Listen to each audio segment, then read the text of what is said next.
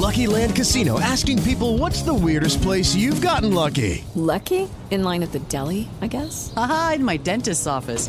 More than once, actually. Do I have to say? Yes, you do. In the car before my kids' PTA meeting. Really? Yes. Excuse me, what's the weirdest place you've gotten lucky? I never win and tell. Well, there you have it. You can get lucky anywhere playing at LuckyLandSlots.com. Play for free right now. Are you feeling lucky? No purchase necessary. Void where prohibited by law. 18 plus. Terms and conditions apply. See website for details.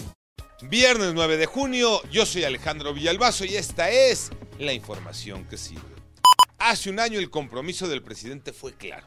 Le dijo a Pepe Toño Morales en la mañanera que el 9 de junio de este 2023 habría un sistema de salud que brindaría atención a la mayoría de los mexicanos. La fecha llegó y no se cumplió con aquello. El diagnóstico en las clínicas y hospitales públicos es de pronóstico reservado. Pepe Toño Morales. Gracias Alejandro. Efectivamente, hay tres asuntos que reclama todavía la sociedad después que ha pasado y que se ha cumplido ese plazo de un año del que habló el presidente de México. Número uno, siguen faltando medicamentos. Número dos, se tardan mucho para dar la cita con los especialistas. Además, no hay especialistas. Y número tres, el tiempo que tienen que esperar para que se les hagan los estudios a las personas, lo cual marca la diferencia, por ejemplo, en enfermedades crónico-degenerativas. La CEP anunció que el sábado 17 de junio, sí, sábado 17 de junio, hay clases presenciales, pero la bronca es que en las escuelas nadie sabe nada. Iñaki Manero. Gracias, Alex. De entrada, los maestros rechazan la convocatoria de la Secretaría de Educación Pública. Dicen que ellos no saben nada y ni siquiera la CEP les ha enviado una circular para trabajar el sábado 17. Además, los profesores tienen una preguntita para las autoridades. ¿Quién les va a pagar el día adicional? Buscamos respuestas de la Secretaría de Educación y solamente respondieron, en los próximos días darán más detalles. Vamos con Mónica Barrera.